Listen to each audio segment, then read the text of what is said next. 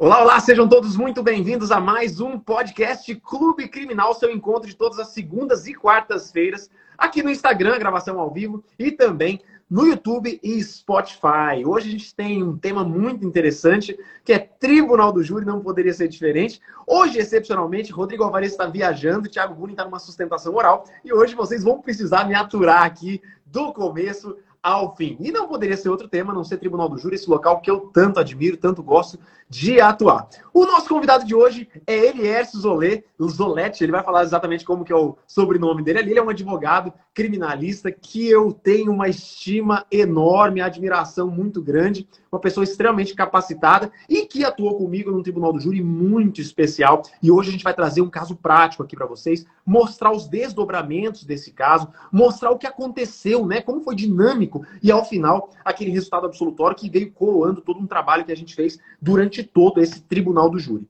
A ideia é te mostrar que nem sempre ah, o, o, resultado é alcançado no tribunal do júri. Às vezes é no procedimento, não é só no plenário, é no procedimento. E eu, antes de mais nada, quero já dar as boas-vindas aqui para o nosso convidado, doutor Eliércio. Muito bom dia, prazer tê-lo aqui conosco, meu amigo. Bom dia, bom dia a todo mundo que segue o Criminal na Prática. Uma alegria inenarrável estar falando contigo, João, mais uma vez. É, um dia a gente está assistindo os podcasts de vocês, achando bacana pra caramba. Aí no outro dia você está aqui é, tendo a honra de ser convidado é, para participar e falar um pouco para esse povo aí. É uma alegria que a gente não consegue nem expressar. Perfeito. Conta um pouquinho sobre quem é você, pessoal te conhecer. E já te sigam. Aqui tem uma setinha aqui em cima da minha cabeça. É só você clicar aqui. Já siga os perfis que você não segue. Se você não segue o Elias, pode seguir. Se não segue Criminal na Prática, siga ali os perfis e já acompanhe o Elias. Elias, quem é você? Para o pessoal te conhecer. Né? Nunca viram o Elias junto comigo. Tem algumas pessoas que já viram, que recentemente a gente publicou um júri nosso, né? A gente fazendo já por mais de um plenário, já é o segundo plenário que a gente está junto no mesmo plenário. Então, assim, se apresenta para a galera que não te conhece, passar a te conhecer. Então vamos lá. É, Primavera do Leste, Mato Grosso, início da floresta amazônica, eu costumo falar assim, mas aqui não tem índio na rua. É tranquilo, Mato Grosso, mas é civilizadão, bem bacana. É, você está falando com um novo advogado velho, um advogado com dois anos que, há dois anos atrás me formei, realizei o sonho de fazer direito, fiz a OAB, e aí já foi para cima. Bastante estudo, bastante dedicação. É, às vezes a gente olha para as pessoas, o João mesmo, o João é um jovem advogado, eu achava que o João tinha 200, 2 mil anos de advocacia, como tem o, é, o Rodrigo Alvarez, né? Mas também é um jovem advogado. Você vê um advogado como o João com 5 anos é, explodindo no mercado, explodindo no Brasil, explodindo nos tribunais. E o que, que isso reflete? É a mesma coisa da medicina. Às vezes você confiar no médico velho, que tem muita experiência, ou confiar em alguém que é recém-formado, que está com sangue nos olhos para fazer o serviço direito. Então sempre tem que balançar isso.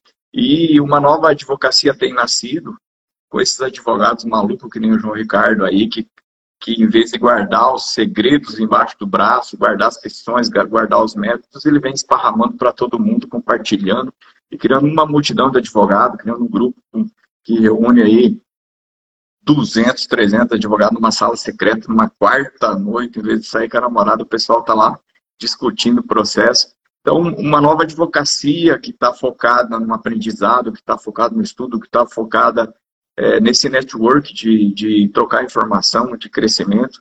Uma coisa super bacana que, graças a Deus, tive a oportunidade e começou assim. Começou assistindo um podcast do, podcast do João, fazendo um curso, aprendendo. E, e hoje projeta para o mercado, é, dá credibilidade, dá segurança para o novo advogado, porque hoje não tenho medo de pegar é, júri nenhum, porque eu tenho uma equipe por trás que me dá uma retaguarda muito grande, fenomenal, com conhecimento espetacular, é, e assim, não é só o João Ricardo, é todo o network dele que agrega. A gente teve um exemplo prático no júri lá, que chegou às 11h30 da noite, uma dúvida cruel, e aí o João tira o celular do bolso e liga para duas ou três pessoas fantásticas e coloca no Viva Voz para a discutir que não dá nem para citar o nome, ou dá, João, depois você se você quiser, né? Mas, assim, esse network que vem de carona com, com um cara fenomenal aí, é bacana, E, e, com certeza ele leva a advocacia da gente para um nível extremo, muito mais alto do que é, se pode imaginar, muito mais alto que uma pessoa, que um advogado renomado na sua cidade pode fazer, porque aí você tem uma equipe é, gigante nacional, né, João? O Elias, Pô, você não me sair de falo, cara. o Elias está contando de um detalhe do nosso júri, a gente vai chegar lá, um detalhe que aconteceu na preparação que eu precisei de ligar para dois nomes nacionais aqui. Eu vou, eu vou contar quando chegar lá, tá? Eu vou contar quem são os nomes que a gente ligou e o que aconteceu nesse júri. A proposta aqui desse nosso podcast hoje é você conhecer como foi a preparação para um júri real, onde eu e Elias atuamos juntos e ao final deu tudo certo, a justiça foi alcançada. E a ideia não é te mostrar resultado, muito além disso, é te mostrar a história do que aconteceu num júri que tinha aparentemente um desafio enorme pela frente e a, a verdade estava ali escondida no meio de uma investigação parca, né? Uma, uma, investigação faltosa, né? desidiosa, que faltou uma série de detalhes. Então, a primeira coisa que eu acho interessante a gente pontuar aqui, junto com o Elias, vocês já conheceram ele, é um empresário que agora está na advocacia e tem uma equipe muito, muito boa, é um advogado muito competente, e a gente está trazendo aqui um, um, um, um, caso de sucesso onde lhe apareceu um tribunal do júri, ele, tinha, ele me tinha como uma referência, me procurou, e aí nós simplesmente fizemos uma soma de esforços que, ao final, a gente conseguiu o que a gente almejava, que era o alcance da justiça através de um édito absolutório. A ideia é mostrar para você que durante todo o processo do Tribunal do Júri existem inúmeras fases. E a primeira fase que a gente vai tratar agora aqui é a fase da prospecção.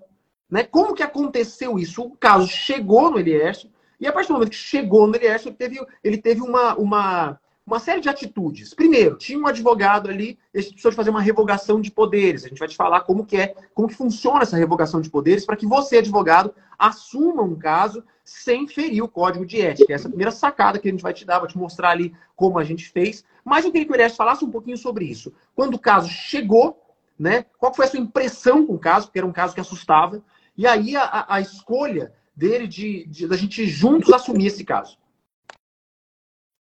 Eu acho assim que a primeira Desculpa, aula, vista. Desculpa te interromper. É, e aí, já fala um pouquinho sobre o caso. Claro, o caso corre em segredo de justiça, a gente não pode falar nomes, não pode dar muitos detalhes, mas já fala um pouquinho do, do, do quanto nos assustou o caso, porque é um caso muito difícil, né? Então já fala um pouquinho sobre o caso, para o pessoal entender do que se tratava em específico. Eu, eu João, dentro da, da minha experiência comercial, como você falou, eu venho do ramo empresarial, então o perfil de advogado ele está nascendo com o tempo, mas eu trago o atendimento do cliente da forma que eu vim atendendo os meus clientes nas empresas. Então, o que acontece? É, a gente rompe a barreira do juridiquês no atendimento do cliente. O cliente não quer saber é, o procedimento que vai ser feito, é, qual o remédio que vai ser dado, mas sim você tem que passar confiança nisso. Então, a sensibilidade de entender a dor do cliente, do que está acontecendo, da, no, nesse caso em concreto, a dor da família, né? Na advocacia, a gente entende muito a dor da família. É, e essa percepção é, de entender e de ouvir muito a família, eu acho que gerou uma credibilidade, é, não em relação ao próprio conhecimento, mas em relação à dedicação que ia ser colocada no processo. Porque às vezes tem um advogado que tem um milhão de processos lá, mas quando o cliente chega na frente, ele não consegue dar um minuto de atenção, ele não consegue responder é, direito ou de uma forma que o cliente entenda o que está acontecendo. E, e, aí passar essa confiança. No meu caso, chegou esse cliente com esse problema, é, na minha percepção, é, 95% de chance de, de dar errado, de não conseguir, porque era bem complexo. E aí o caso já estava com um advogado é, que tem um certo, um certo respaldo, um certo conhecimento. E aí pega um advogado recém-formado que nunca fez nenhum júri. E aí você imagina o que, que uma família que começa a pensar, começa a analisar essa situação. Tanto é que é, houve o comentário né, de, de uma pessoa falando, ah, mas como que você coloca, vocês têm a confiança de colocar na mão de uma pessoa que não tem experiência nenhuma jurídica, que não tem experiência nenhuma prática. Claro que por trás disso tem muito, muita dedicação, muito estudo e propriedade no que você está falando, porque você se preparou para isso. É um sonho, né? sonho ser advogado e fazer bem feito. Tudo que a gente faz, é tudo, tudo que eu já fiz na vida, eu procurei fazer da melhor forma possível, dando o meu melhor. Eu acho que é assim que tem que ser e tem que continuar. E, mas uh, também tinha a questão minha da responsabilidade de estar assumindo, porque não é um caso que vai prospectar é, você na mídia ou isso ou aquilo, ter sucesso ou insucesso, mas é a vida de uma pessoa. Você tem a vida de alguém que pode ficar por muito tempo preso lá se você cometer um erro. E aí, o que, que eu fiz foi é, ligar para o João Ricardo, mandei uma mensagem no WhatsApp, falei, João, olha, estou com um caso assim, assim, assim. É, tem interesse de fazer isso junto? E menos de cinco minutos, o João me ligou, falou, olha, vamos pegar, vamos assumir o problema. Aí analisamos bem a situação, fizemos o contrato com o cliente, a família foi lá, pediu para o advogado subestabelecer, subestabeleceu para a gente o, o processo e a gente começou estudar ele, né, João? Perfeito. Esse é um ponto muito interessante que o Eliécio apontou ali. Primeiro, advogado não vai atuar em processos que, que estão tramitando com outro advogado, né? Que, estão, que o outro advogado é patrono. Então, isso é, uma, é algo que tem que ser muito transparente. Se a família gostou do Eliércio, do atendimento, fez uma reunião conosco, gostou do que é, é esse tipo de advogado à procura, não aquele advogado que já estava na causa, aí para você, advogado, assumir, há que se ter uma, um subestabelecimento sem reserva de poderes, ou se você é, está ali só cumprindo o que o cliente quer, que é, é simplesmente passar de revogar os poderes e passar para você advogado, aí você precisa necessariamente juntar uma revogação de poderes do seu cliente é, é, juntar, não, apresentar para esse advogado, ele vai tomar ciência, vai tomar ali, vai ter que ter a, a, comprovação de que ele de fato tomou ciência, ele foi notificado daquela revogação de poderes, e aí com essa revogação de poderes, essa notificação do advogado, junta-se ao processo com a sua procuração. Esse é o procedimento para que você não responda a nenhum processo criminal, é, processo ético administrativo dentro da OAB, tá? É... Até porque assim, é, na, a, gente, a gente tem essa precaução ética porque tem situações que tem cliente que faz um contrato com o advogado, não paga, aí ele procura outro advogado, aí o, outro advogado entra, acaba não pagando ninguém, acaba criando confusão. Então, né, tem que ter essa urbanidade aí, o respeito com o colega que está no caso, né? Nesse caso em concreto, o próprio advogado que estava com o caso acabou subestabelecendo para a gente, o processo apareceu automaticamente para a gente, né? Então, é, eu acho que é, é o básico, né? O mercado não precisa ser predatório. Nós podemos trabalhar de uma forma tranquila e ética e que, que tem espaço para todo mundo. Perfeito. Feitas essas considerações, eu vou contar rapidamente para vocês do caso, tá? O caso, do que se tratava? Era uma acusação muito pesada, eram dois crimes. Homicídio consumado, supostamente um rapaz teria vitimado a, uma moça que ele já tinha tido um relacionamento. Ele, por ter sido o último a ser visto com ela, foi indicado como principal suspeito. A cena do crime era um local, era uma coisa terrível, né? Havia sinais, vestígios de violência de natureza sexual. E junto com o crime de homicídio está, estava o crime do artigo 213, né? Então eu não vou falar aqui para não, não derrubar a live, mas a acusação era muito pesada, com muitas qualificadoras e também com esse crime conexo. Então, tinha feminicídio, recurso que dificultou a defesa da vítima, motivo torpe, ou seja, todas as qualificadoras possíveis ali. A pena, é, no caso em concreto, era altíssima, é, que poss possivelmente aconteceria. Né? A investigação foi uma investigação que deixou uma série de, de, de possibilidades investigativas para trás. Simplesmente eles olvidaram, eles renunciaram, negligenciaram uma série de possibilidades de investigação, como as câmeras do local. Né? A gente tinha ali na, no, no, na cena do delito a colheita de material biológico da, do corpo. Então a gente tinha também assim é, é, testemunhas que deixaram de ser ouvidas, um, um trajeto bem grande assim, onde a vítima teria passado, que não foi feita uma investigação séria, simplesmente ele foi apontado como principal suspeito e a todo momento ele negava, a todo momento ele dizia não ter sido ele o autor do delito. E assim foi o processo. E, e nesse, nesse jeito, nessa, dessa forma, o processo nos chegou.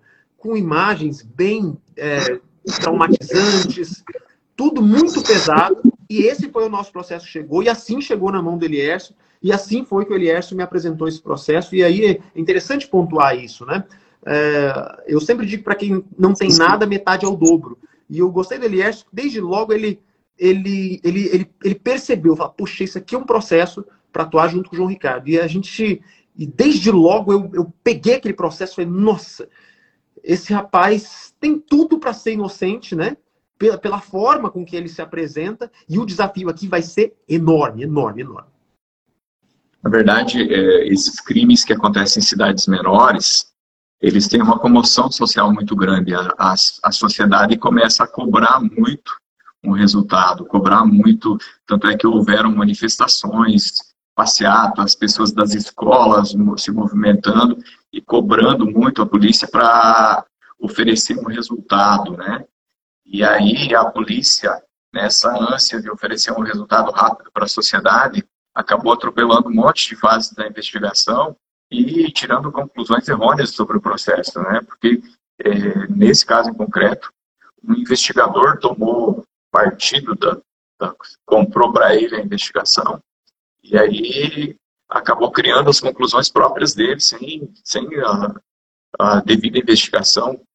É porque a resposta para a sociedade ela deve vir, mas tudo tem que ter o seu tempo, né? Até os, tudo tem que ter o tempo certo para acontecer tudo que você tenta precipitar, ele pode vir de uma, forma errada. E isso foi o que aconteceu lá no começo. Perfeito. Nesse cenário, eu e o Elias, a gente assumiu esse processo, né? assumimos no meio do processo, mas antes da primeira fase, e a gente tocou toda a, aquela, aquela primeira fase do processo, e aí aconteceu algo muito interessante que eu gostaria que o Elias contasse. Na primeira coisa, cliente preso, e aí é importante vocês saberem disso desde logo. Lá no início, no dia da, do, né, da, da, do exame perinecroscópico, o exame do local do crime, foi colhido suaves, três suaves, né, amostras coletas de material genético no corpo da vítima. Né? Importante a gente saber que, antes da, da. no momento da pronúncia, teve um ponto de excesso de linguagem que eu gostaria que o Elias falasse um pouquinho sobre isso. Isso foi um, foi um ponto interessante que aconteceu na pronúncia. É, eu acho que uma das coisas é, importantes quando a gente assume é, um caso desse é estar preocupado com todos os detalhes desde o começo. Na pronúncia, o próprio juiz já condenava o réu. Então, assim, vamos remeter lá para o júri, né?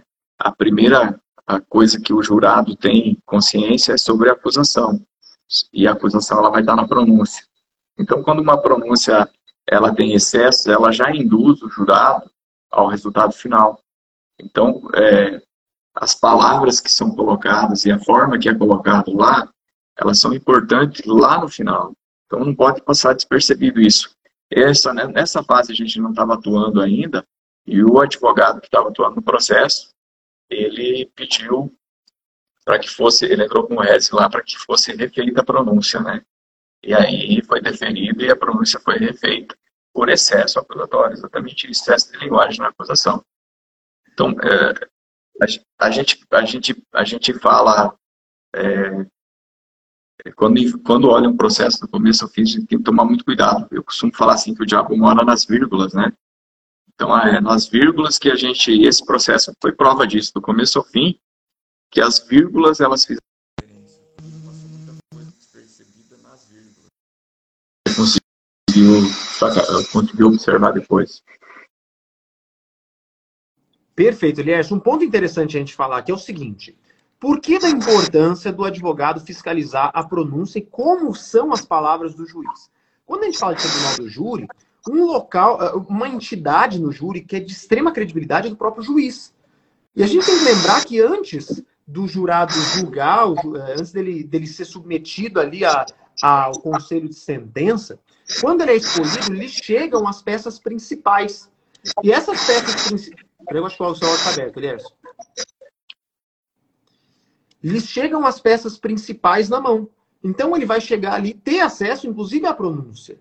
E se na pronúncia houver um excesso de linguagem, houver alguma, alguma alguma parcialidade do magistrado, mostrando que ele é o autor, que a materialidade vincula diretamente ao autor, ou que, que induza o jurado de alguma maneira a entender que o réu é culpado, esse documento ele influencia diretamente o jurado. Então, é muito importante nesse nosso caso ter havido um recurso, esse recurso buscou, sim, é, modificar aqueles termos da denúncia, aquele excesso de linguagem foi reconhecido pelo tribunal, e aí a pronúncia foi alterada, foi modificada para retirar aqueles termos que, que, que mostravam aquele excesso de linguagem do magistrado. Ok. Começada a segunda fase. Importante a gente falar dessa segunda fase. No 422, para além de arrolar testemunhas, é um pedido muito interessante feito pelo Eliezer, né, a gente a todo momento fazendo ali, foi que o réu não se opunha a fazer exame pericial de comparação do seu material genético com o material genético colhido. Eliezer, fala um pouquinho sobre isso, porque logo ali no nosso 422 já existia essa manifestação nossa, ou seja, em nenhum momento o acusado fugia de, de, de provar, né? Ele, ele não tinha nada a esconder, porque a verdade estava na boca dele e da defesa também, né? É, quando a gente começa a atuar no processo, a primeira coisa que a gente precisa saber. Travou, João? Voltou? Tá. Primeira coisa que a gente precisa saber é sobre a verdade para você atuar num caso. E aí a gente estava na fase de pandemia e não conseguia é, conversar pessoalmente com ele. A gente fez as, as conversas com ele via videoconferência direto do presídio. E uma coisa é você olhar via videoconferência, outra coisa é olhar no olho, é sentir as, as emoções deles, as, expressões, os gestos, o tempo de cada conversa. E a gente sabia que tinha material genético para comparação, mas a gente não tinha certeza absoluta naquele momento que ele era inocente. A gente estava, peraí, e se ele não for? Porque a gente vai desenvolver uma tese. A tese é negativa de autoria, beleza, então vamos. Mas se aparecer uma surpresa no, no processo, um exame de, de DNA positivo, então nós fomos cautelosos nesse sentido, é, até ter a certeza da verdade com o cliente, para poder bater nessa tese. Porque a gente sabe que a função da gente é defender, independente de ser culpado ou inocente. A função do advogado é defender. Se for culpado, que seja é, na medida certa, dentro do termo certo, dentro do que aconteceu, que tenha a pena certa, que seja que a investigação tenha sido correta. É, o pessoal fala, ah, você é advogado de bandido. Não, nem sempre. A gente advoga para inocente. Até vou abrir um parênteses. É, para quem vai, vai pensar em fazer júri e começar a fazer júri, eu sempre pensava assim, nossa, eu quero fazer júri, é, mas eu quero que o cara seja culpado, porque aí se eu errar, é, fica mais fácil, o cara já é culpado. Agora, você fazer um júri e defender alguém que é inocente e você errar, aí não é aceitável. Então, assim, a responsabilidade é muito maior, muito mais complicado. E aí, no decorrer desse, desse processo, a gente conseguiu ter um, algumas conversas pessoais com, com o acusado. Ele chegou um dia aqui conversando com ele lá no presídio e falou assim, não, doutor, é, se tiver que tirar uma perna e eu ficar andando o resto da vida manco, para fazer esse exame de DNA, pode fazer, porque eu tenho certeza absoluta que não fui eu. E vai ficar claro que não fui eu. Então aí reforçou a nossa, a nossa forma de trabalho, a nossa tese reforçou, e aí a gente foi para cima com mais intensidade em cima dessa tese e de conseguir as constituições de prova que a gente precisava, que estavam lá, como eu falo assim, estavam lá ocultas dentro do processo, né? É, mas aí tinha esse cuidado se a gente ia suscitar elas ou não. Então chegou a hora de, de ter que suscitar elas, de trazer à tona a verdade que estava lá. Perfeito. Só para contextualizar o pessoal, o pessoal que chegou há pouco tempo, olha que interessante. Uma acusação seríssima, um feminicídio conexo a um artigo 213, com todas as qualificadoras possíveis, e ainda assim, depois de conversar com o acusado, olho no olho, ele garantia de forma peremptória que não era ele o autor do delito, inclusive não se opunha a nenhum tipo de perícia que fosse necessária, de comparação de DNA, o que fosse, para provar a inocência dele. Feito isso, nós, a defesa, a gente sustentou já no 422 a possibilidade de fazer essa comparação. Essa, eh, esse exame de DNA não aconteceu e o plenário foi marcado. Aí a gente vai para. Daqui a pouco a gente vai chegar nessa parte do, do, do, exame de DNA. Plenário marcado, qual que é o procedimento que eu tenho com todos os meus parceiros? a gente se prepara durante toda a instrução, to durante todo o processo do júri, à distância, vamos conversando, faz videochamada, a gente se prepara, toda a estratégia discutida, cada peça apresentada, protocolada, é tudo discutido entre nós, a estratégia inteira é, é alinhada em grupo. Só que a preparação para plenário é algo que precisa ser feito pessoalmente. Muito da preparação a gente fez à distância e tal, mas a gente se programou para, antes daquele plenário, nós nos encontrarmos pessoalmente de forma antecipada. E assim foi feito. Eu viajei de onde eu estava, o Elias viajou de onde ele estava, e lá fomos nós para um hotel. E a gente ficou praticamente ali o dia inteiro que antecedeu o plenário, treinando aquela sustentação que a gente já vinha treinando ali por vídeo. Né? Aquele momento é um momento muito especial, por quê? É o local onde a gente abre uma mesa, todos os documentos estão espalhados em cima daquela mesa e a gente começa a não pensar em outra coisa a não ser no plenário. Existem algumas, algum, algumas pessoas que falam sobre o estado de júri. Eu não sei nem se o, eu quero que o Elias fale um pouquinho sobre isso, porque para mim é algo muito real. Para algumas pessoas dizem que isso não existe. E existe um, um psicólogo chamado Csikszentmihalyi, ele fala que existe uma forma psicológica, um estado psicológico chamado flow e esse estado psicológico seria a concentração intensa sobre algum assunto, onde você esquece os outros assuntos e você fica concentrado durante muito tempo de uma maneira que você não fica cansado. Pode prestar atenção, a gente não consegue ficar concentrado, focado, extremamente focado em um tema por muito tempo. Mas segundo esse psicólogo, Csikszentmihalyi, ele diz que o estágio flow seria isso, você conseguir ingressar de uma forma muito compenetrada, uma atenção muito absurda por muito tempo em um só assunto. E que alguns entendem isso como estado de júri. Elierso, conta um pouquinho para o pessoal aqui como que foi essa nossa imersão, esse nosso, esse nosso estado de júri, esse camping, essa nossa forma de estudar o processo antes do plenário. É, foi. A gente chegou lá, foi bem tranquilo, né? Passamos o dia inteiro estudando, extremamente focado, né? O começo foi tranquilo, mas aí a gente começou a achar bastante dificuldade no processo. E tranquilo eu, né? O João, o João bem compenetrado. Até uma altura do campeonato que eu tive uma conversa com o João, que eu pedi como que seria o júri. Eu falei, é, eu vou ficar alcançando os papelzinhos para vocês, você vai falando. Aí o João falou, não, nós vamos dividir, você vai falar a verdade, eu vou falar outra metade. Aí eu quase desmaiei, passei mal, fizeram vento em mim. é, mas aí. Oi, antes de você continuar, vou, já vou te interromper aqui. Tá o Ramon na live aqui, também tá o Vinícius. Ambos já participaram desse momento de imersão. E aí você está contando um ponto que. E aí o Vinícius e o Ramon são testemunhas disso, né? Uma das coisas que eu faço questão nos meus plenários. Se a pessoa está comigo, é porque eu confio nela. Porque eu analisei previamente o potencial do advogado. Eu, eu não faço parceria com advogados que não são é, defesa de fato, que não têm esse sentimento defensivo e que não são pessoas capacitadas. Não estou falando de tempo de advocacia. O Elias está falando que ele tem pouco tempo de advocacia, Vinícius tem pouco tempo de advocacia, Ramon tem pouco tempo de advocacia, todos eles. Nós tivemos aí, ó, júris excelentes, né? E resultados surpreendentes. Então você vê quantos e quantos aí bradam, tem não sei quantos plenários, não sei, será que a pessoa se vincula ao júri da forma? Então o meu, meu, o meu, o meu filtro para saber se a pessoa ela, é, ela vai atuar comigo é exatamente esse, é vibrar a defesa. É uma pessoa que está realmente com vontade de defender e tem essa capacidade. E aí quando o Elias me procurou, poxa, o cara é empresário, o cara sabe tratar com pessoas. Imagina, ele, ele mexe com vendas de, de, de, de com valores expressivos. Esse cara está pronto para o júri. E aí, quando ele me, o Eliércio veio e falou exatamente isso, ah, o que, que você quer que eu faça? Que eu, que eu mexa no slide? Que eu não sou. Não, negativo.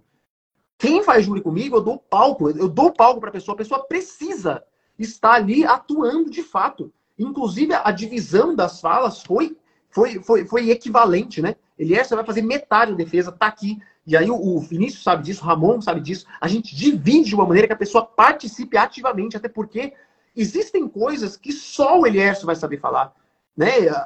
Às vezes tem jurado que vai gostar do Eliércio e não de mim. Né? Então a ideia é essa. A gente, se é para ser uma parceria, que seja uma parceria ampla. Né? O, o, o palco é de todos. Né? E, e lembrando que quem tem que brilhar ali não é advogado. Ninguém. Quem tem que brilhar ali é o réu. É o réu que tem que ser. A verdade do réu tem que ser mostrada. Imagina só, o Elias foi a primeira pessoa que entrou em contato com o cliente. O Elias foi a pessoa que, que olhou no olho dele e, e, e, viu o cliente falando isso. Pode arrancar uma perna minha. E, e porque é a verdade. Para fazer um exame, pode que seja. Mas eu preciso da verdade. E eu vou estar do jurado isso, ter contato com esse tipo de, esse tipo de, de, de argumento, esse tipo de, de, de, de proclame. É o, é o Elierso falando das emoções que ele teve quando ele viu o acusado falando aquilo. Pode arrancar uma perna minha. Eu quero que prove a verdade. Então, assim, é, e, e pra, já, já entrando já no mérito aqui de sustentação, o Elias foi brilhante. Uma sustentação sólida, uma coerência. Olha, só tenho aplausos para dar para o Elias. Desculpa, Elias, pela interrupção. Continue. Estava falando sobre o. Que é isso, João. João, João muito gentil na, nessa questão de dividir o espaço.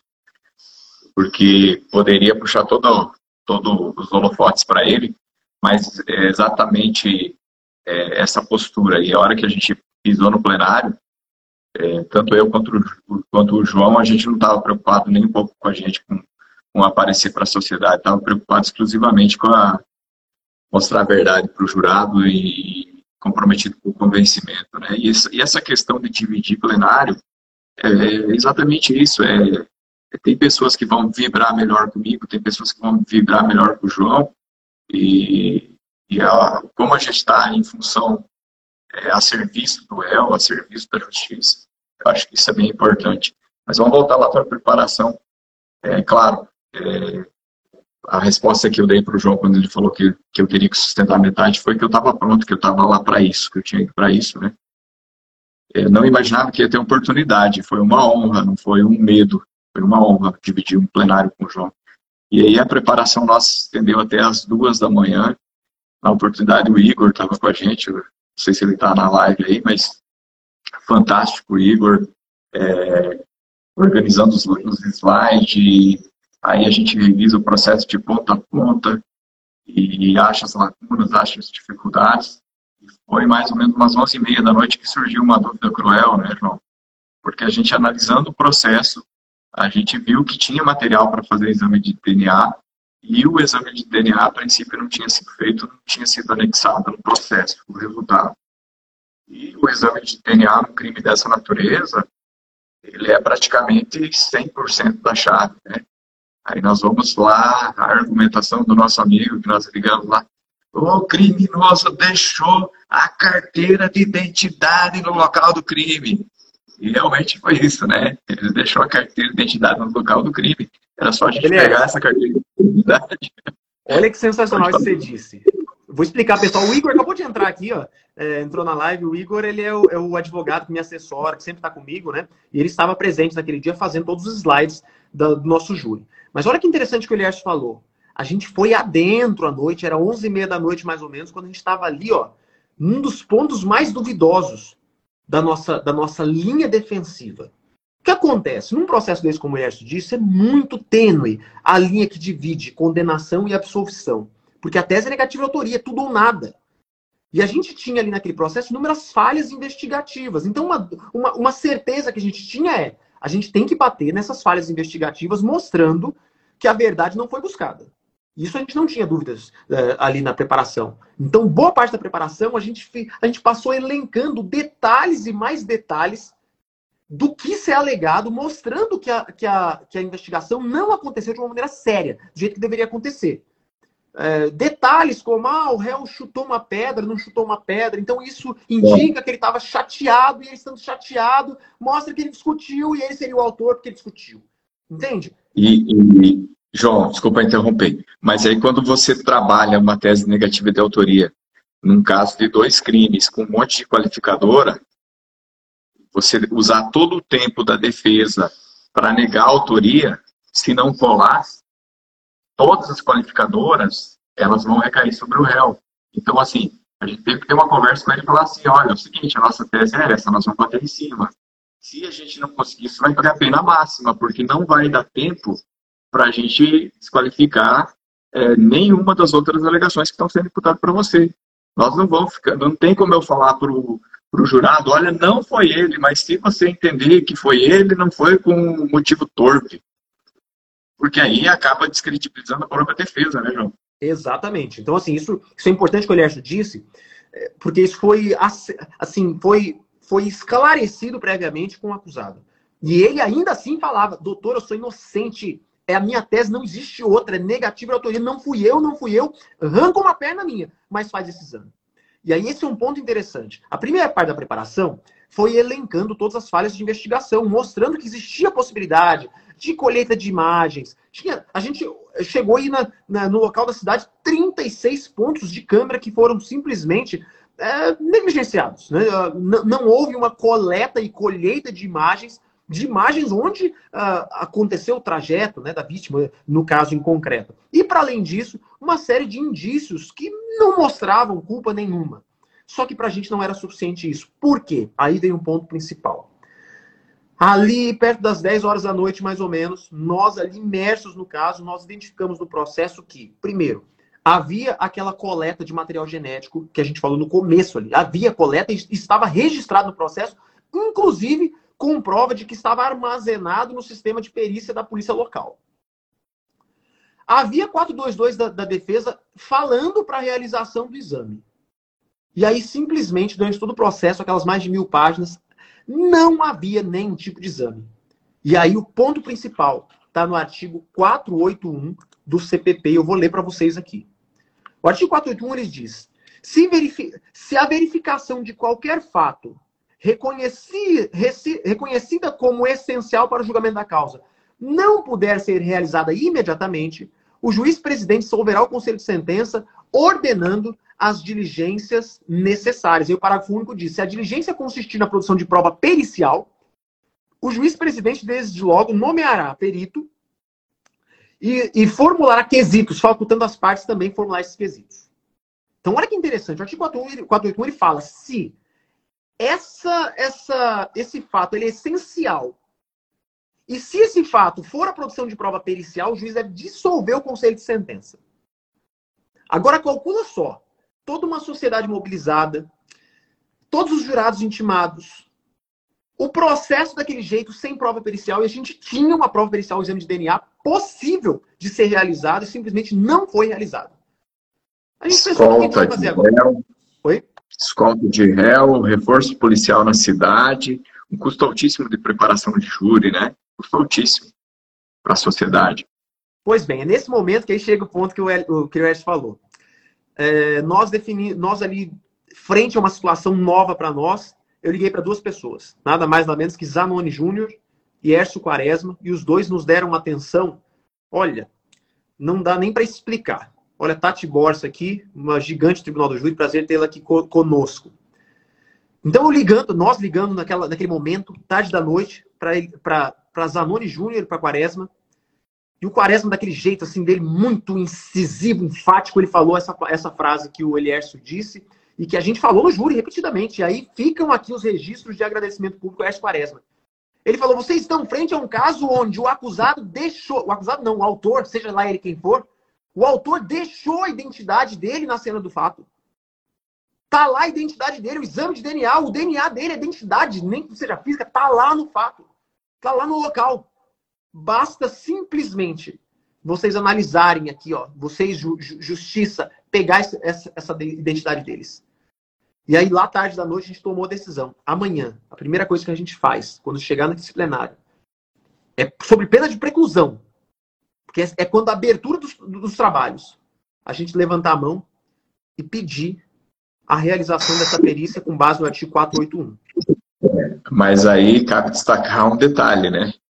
é, é, doutor Ércio, cabe 481? Cabe. Doutor Zanoni, cabe 481? Cabe. Vocês já conseguiram algum 481? Não. Conhece alguém que já conseguiu 481? Não.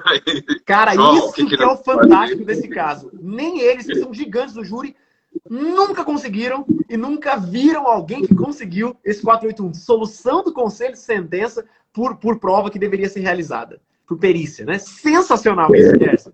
E aí a gente foi preparado para a defesa, independente de conseguir, sim ou não, a gente estava preparado, né? Então, assim, é, a gente não confiou nessa, só nessa possibilidade, porque se tivesse confiado e não tivesse dado certo, teria um cerceamento de defesa. Então, fomos prontos para a guerra, mas com a bandeirinha de paz na frente lá para ver se a gente conseguia levantar essa possibilidade aí. Olha aí, que, antes da gente que você antes da gente continuar, Só explicar pessoal, isso não chegou a acontecer, tá? Mas explicar pessoal qual seria, como a gente estava preparado para ir para esse 481 se ele não fosse acolhido. Porque ele foi acolhido, tá? A gente vai explicar daqui a pouco como que aconteceu isso. Mas caso o juiz faça, não, vai seguir o júri, não vai dissolver o conselho de sentença. Duas são as hipóteses, você, você advogado, sacada aqui, ó. Isso aqui é, é ouro, né? Estamos falando de elite, como diz o meme ali. Primeira coisa, quando tem falso testemunho, não é que estado falso testemunho?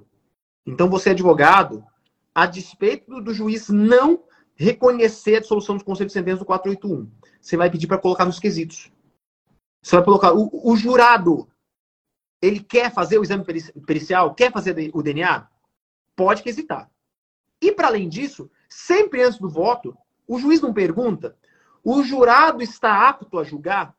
Tem mais alguma pergunta, alguma coisa? Vocês estão aptos a julgar? É nesse momento que o jurado deve levantar a mão e falar assim: eu quero que faça o exame de DNA. Então, durante a sustentação, o advogado precisa mostrar a importância da prova pericial mostrar que o magistrado não dissolveu o conselho de sentença pelo artigo 481 e mostrar, olha, nesse caso é imprescindível para encontrar a verdade a realização do exame pericial.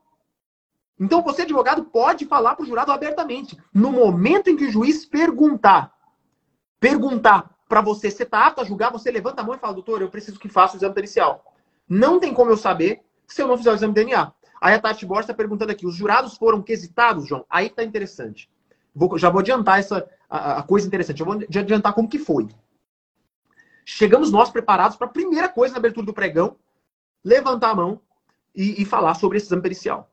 Quando eu estava chegando, eu e o Elierson ali, a gente deu de cara com o juiz e promotor, os dois juntos, chegando juntos. Não estavam conversando, mas estavam chegando juntos. Eu já cheguei, abordei os dois com muita educação e pedi para eles: olha, doutores, Aqui nesse processo não foi realizado um exame de DNA, expliquei a importância, expliquei que havia sido coletado, expliquei que no 422 a gente já, já tinha pontuado que o réu não se opunha a fazer a realização do exame de DNA.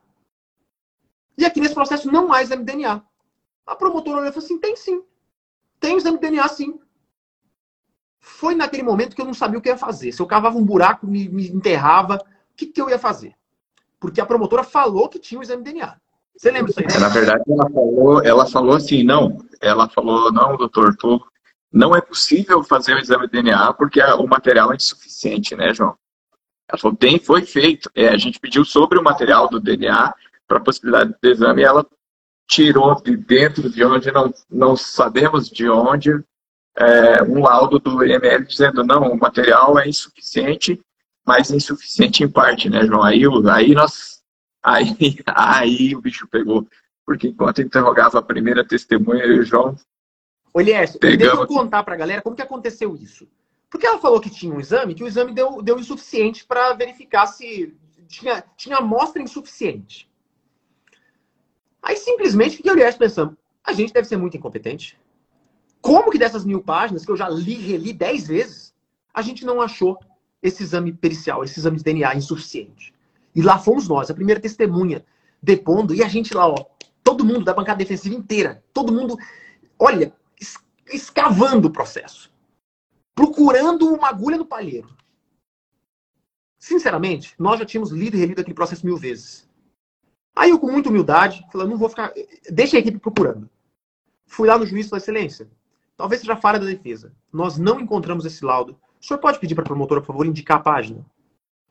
Quando ele falou isso, daqui a pouco o juiz me chama e fala assim: doutor, talvez tenha sido um equívoco, mas o laudo não está no processo.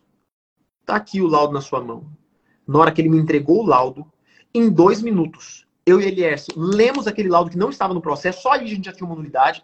O laudo não poderia ser utilizado, mas o laudo tinha sido realizado e eu, não era um laudo de comparação com o acusado. Era um laudo de comparação com o banco genético de, de estupradores. E aí, lá no banco genético, claro que nunca ia ser compatível com o acusado, porque o acusado não é esse tipo de pessoa e nunca foi acusado por isso. E olha que interessante. Das três coletas, uma era insuficiente. Mas uma das coletas tinha de 1 a, 5, a 49% de chance de comparar com o autor. E na, na terceira coleta tinha de 49, tinha até 99% de chance de comparar com o autor. Aí mostrando isso, parece que, a, parece que a acusação não tinha entendido direito o, o laudo. A gente pegou, analisou o laudo, identificou isso. Assim, aí eu busquei os dois. Eu e Elias fomos lá com o juiz, com o promotor. e mostramos. Vossa Excelência, esse laudo, muito embora não esteja juntado, ele mostra que um dos suaves é possível até 99% de chance de comparação com o acusado, inclusive sendo possível comparação confrontação de DNA do acusado que nunca foi feito. O que foi feito aqui foi com o banco de DNA de, de estupradores, mas não com o acusado. Inclusive falando que a amostra está preservada na perícia. Olha, é porque, é, porque o exame de DNA, no caso, para identificar, para o banco de dados, ele tem que ser 100%. Mas um exame comparativo, eu não sei como se chama cadeias, eu não lembro lá o termo usado no laudo, né? Sequências, né?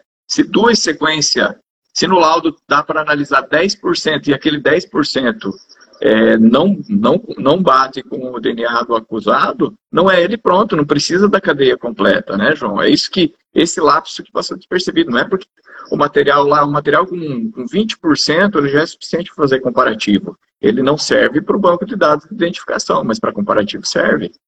Esse foi o, a sacada do João aí, analisando esse laudo aí.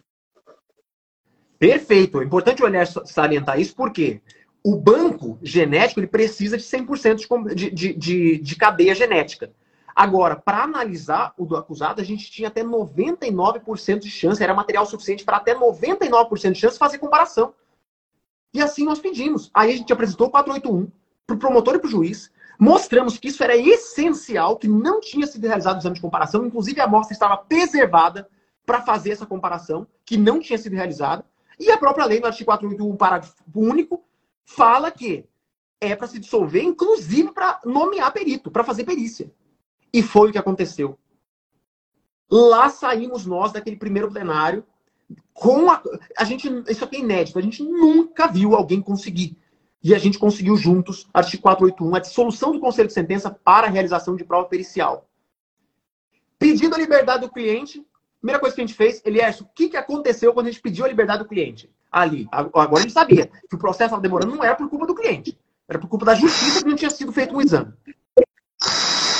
Nós pedimos, pedimos a liberdade, foi indeferida pelo juiz, alegando que ah, ele pode não ser o autor do feminicídio, mas pode ser autor de outro crime, ou vice-versa. Mas os, os, crimes eles eram tão conexos desde o começo, desde a investigação, desde a pronúncia, é, que não tinha o menor sentido em deferir, né? E aí, já complementando aí, é, houve a suspensão do júri lá, já pedimos a determinação é, do juiz já para encaminhar, o acusado saiu direto do tribunal já para o IML para fazer o exame de DNA, fazer coleta do exame de DNA. E, e aí o que, que aconteceu, João? Ele chegou lá no IML, o que, que aconteceu? Abriram lá, foram, foram pegar os dados dele. Aí o pessoal do IML falou, não, peraí, mas a gente já fez o teste de DNA desse sujeito aqui. Como assim já fez o teste de DNA? Não, já está pronto o exame do teste de DNA.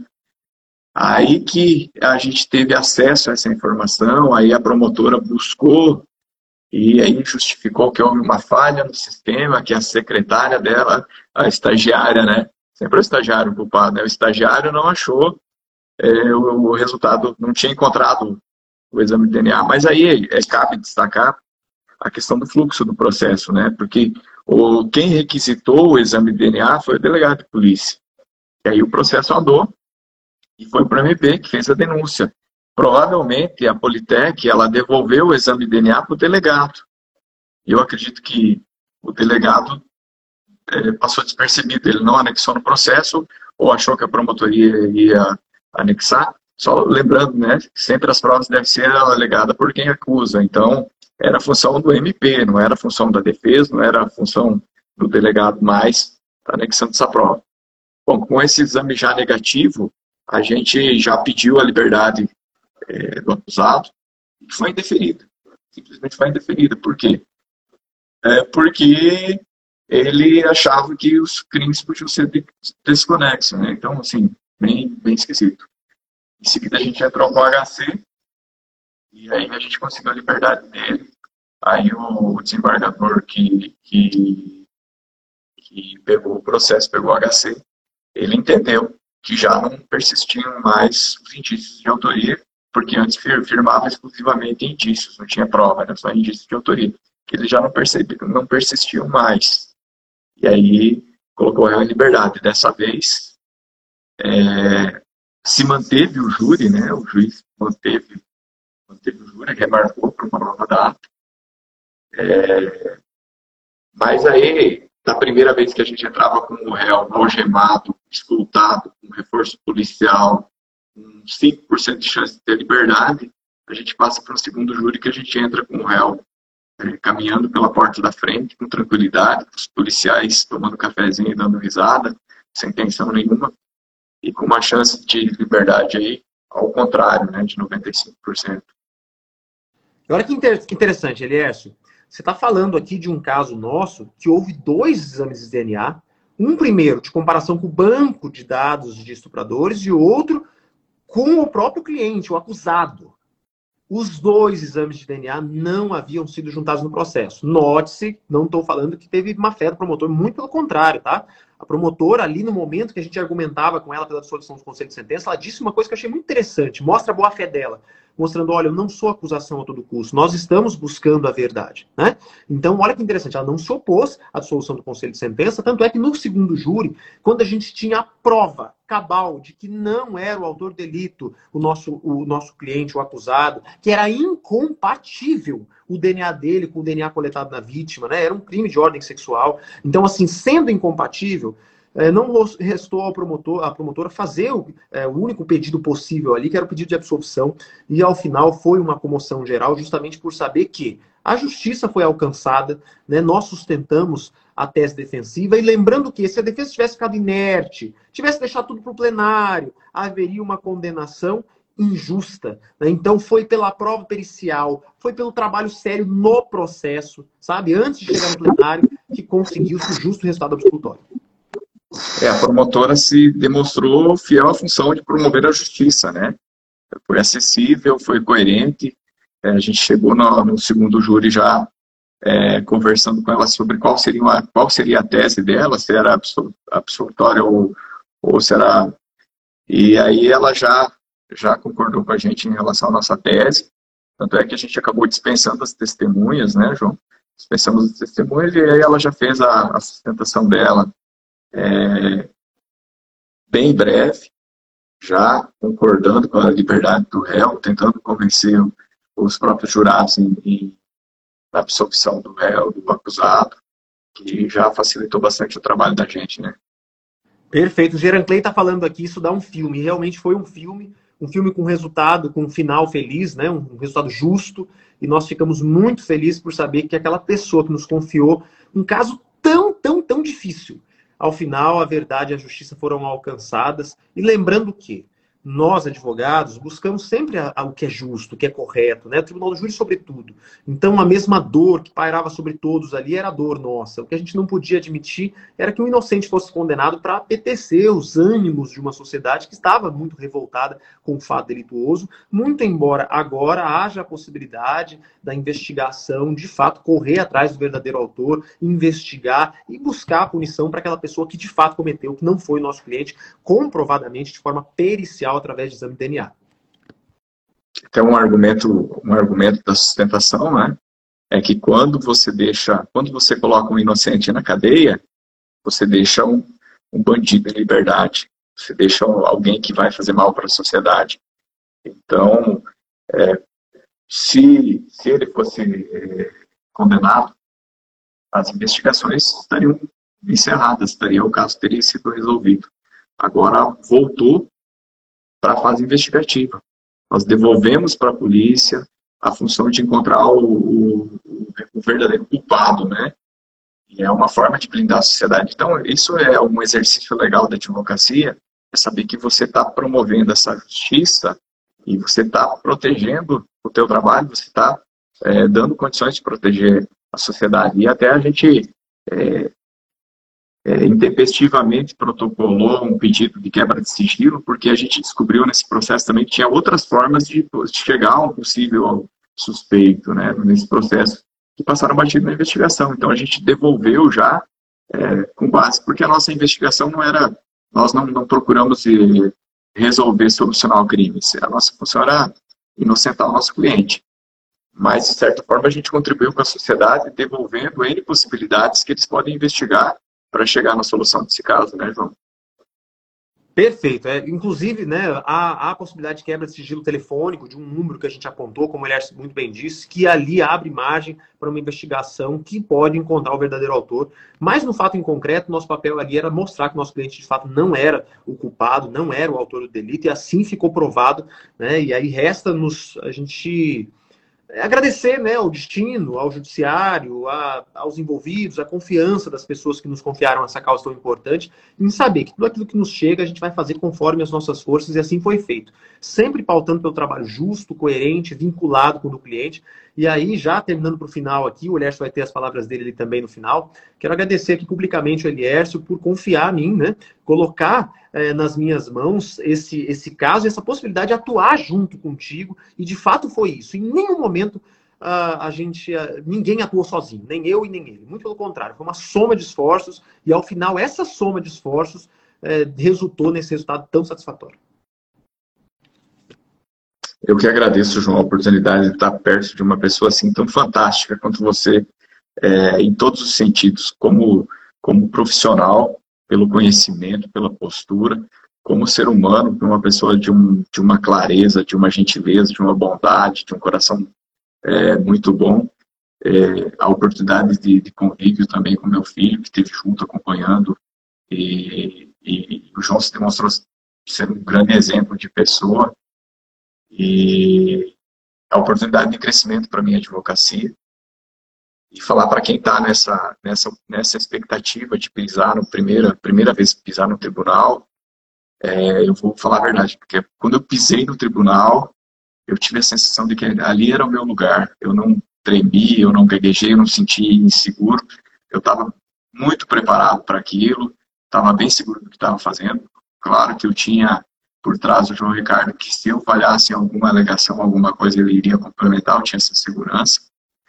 Mas é uma dica aí para quem tem essa vontade aí, é, se submeta, se coloque, dê a cara para bater.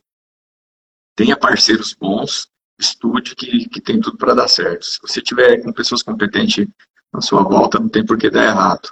E é uma sensação maravilhosa e e acho até que viciante, porque já estão procurando o próximo, né, João? Já vão ver se acham mais um. Foi um momento muito especial. Ele é, um dos, é mais um dos 26 parceiros que eu tenho por todo o Brasil. É um grande prazer estar contigo, meu amigo. Esse plenário foi algo especialíssimo, tanto é que eu resolvi trazê-lo para cá, para a gente discutir no podcast porque os membros, os alunos, os, os, os, ouvintes do nosso podcast precisam conhecer histórias como essa, né? Quantas quantas vezes a gente só toma pancada da acusação e aqui foi um caso especialíssimo onde a gente conseguiu dar uma verdadeira volta por cima, sempre pautados no que é justo, no que é legal, no que é jurídico e acima de tudo, no que é verdadeiro. A verdade foi alcançada. Obrigado, meu amigo, por estar aqui conosco nesse podcast. Já recomendo a todos aqui, ó, o nome dele é Eliércio. Não tem como errar, tá? Então clica aqui em cima nessa setinha, já siga o Elias, quero que você acompanhe esse advogado fantástico, fenomenal. Você que está ouvindo no Spotify ou no YouTube, procura aí no Instagram, Eliércio. Não tem outro, é ele, é sem comparação e sem imitação.